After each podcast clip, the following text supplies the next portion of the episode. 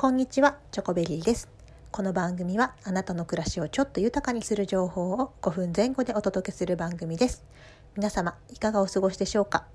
私は今日は、えー Voicy のパーソナリティであるワーママはるさんが、えー立ち上げたはろこみというコミュニティでイベントがあったので参加をしてきました。どんなイベントだったかと言いますと、えー子供が3人いるお母さん、ワママが集まって話をする座談会です。タイトルが子供3人抱えて東本清掃ということですごく楽しいタイトルなんですけどもえ主催者は歌野さんという方でこの方もやはり、えお子さんが3人いらっしゃいますもううち上の子は大学生、えー高校生中学生とかなり大きいお子さんお持ちなんですけども、まあ、主催になって開催してくださいましたで私も、えーぜひなかなかね、えー子供3人がのお母さんと集まる機会ってないので、えーお話聞いてみたいなと思って参加をしてみましたので今日はそのことについてお話をしてみたいと思います。まず歌野さんの方から、まあ、今日本でどれぐらいお子さんがいるのかって話がありまして、まあ、出生率は今1.4ぐらいで2人に届かないぐらいなんですね。なので子供が3人いるお母さんっていうのはかなりえ日本的に見ると数が少ないマイノリティになっている状況があります。でそういったお話の後、まあ各自自己紹介をしてでそれから歌野さんの方からえっと3人育児2人目から3人目になって何が変わったとか今のえー生活の中でどれぐらい何パーセント満足好きなことができているというような、えー質問をいただいて皆さんがそれに回答することでお話が進んでいきました。で2歳育児いや2人の育児から3歳育児で何が変わったということで特にご意見多かったのが諦めが早くなったということですね多分これは切り替えることもうここまでで次もつダメだな次行こうとかそういう感じなのかなと思うんですけれども諦めが早くなったというご意見結構ありました。それから適当になったっていうご意見もありました。これも私すごいわかるなと思いましてそんな完璧にそれぞれやっていては次のことに行けなかったりするので、まあ、大体できてればいいかなって次に行くっていうのが確かにあるなと共感しました。それから優先順位をつけるようになったという方もいらっしゃいましてこれも私も共感しましたやっぱり3人いるとあのそれぞれ家を出る時間が違ったりしますので、まあ、その状況に合わせて今はこれを先にやるべきだっていうのをやっぱり判断して行うので優先順位付けっていうことはすごく意識するようになったなと思いました。でその次のその何パーセント満足してますかっていう歌野さんからの質問があった時に、まあ、私、まあ、それぞれ皆さん回答異なるんですけども、まあ、私の場合パッと80という言葉が出てきたんですね。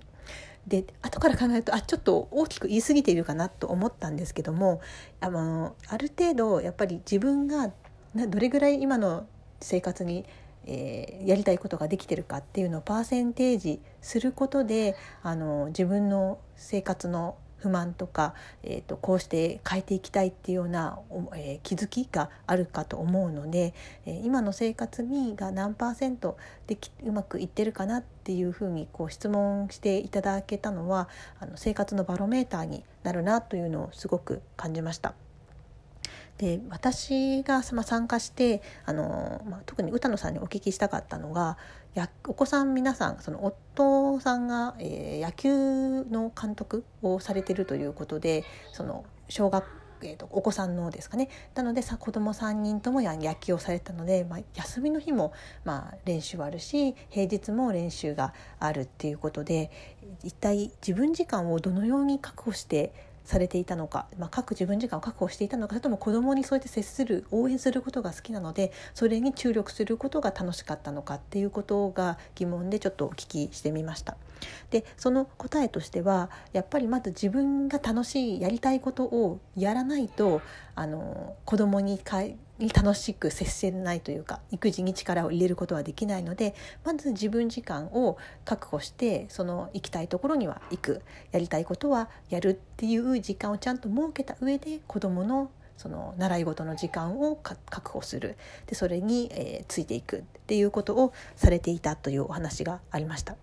まあ、そのお話を伺って私自身もその例えば何かブログとか文章を書くとかこういった音声配信をするっていうことはやっぱり楽しいことなんですけどもどうしても時間がないとできないことなんですよね。でその時間を確保するためにあの結構子供に夫がゲームをするので子供にゲームをさせることも、まあ、る程度時間は決めてるんですけども、まあ、させるっていうことがどちなんとなく後ろめたさがすごくありました。えこの時間ももっと子供と何か接するべきなんじゃないかっていうふうにやっぱ思ってしまう自分もいるんですね。